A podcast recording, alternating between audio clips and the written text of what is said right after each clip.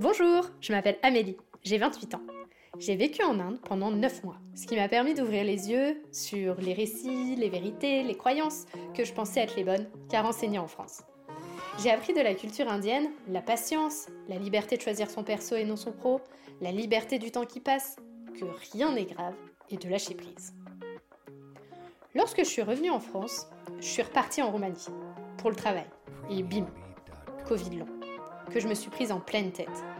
Moi qui pensais que ça allait être juste un rhume, ça a été souffrance, angoisse et peur de mourir loin des miens.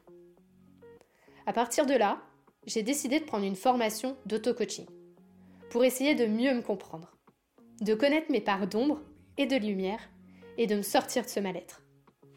J'ai fait la connaissance de Karine, ma coach business, qui me pousse à aller exaucer mes rêves. Et des rêves, j'en ai des tonnes. Je rêve que tous les humains se rendent compte que travailler main dans la main permettra d'aller beaucoup plus loin. Que tous les humains comprennent que la planète, la nature, les animaux sont des alliés et non des ennemis.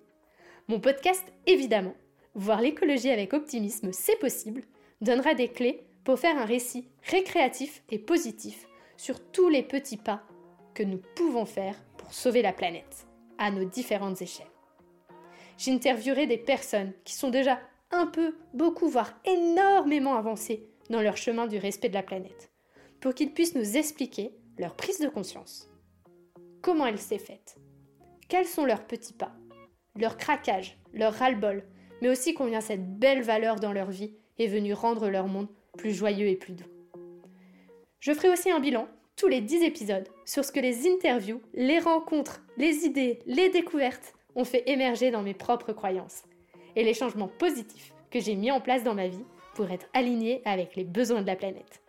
Le positif, l'humour, la joie et les bonnes idées auront leur place tout entière, alors que la culpabilité du je ne fais pas assez et les écologistes doivent être parfaits seront bannis.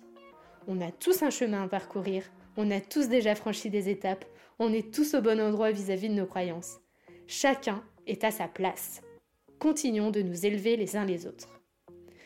Pour ça, je te donne rendez-vous tous les mardis pour une demi-heure de partage à partir du 18 avril 2023, jour du lancement de Évidemment. J'espère que ce podcast enlèvera des barrières et fera émerger des nouvelles croyances.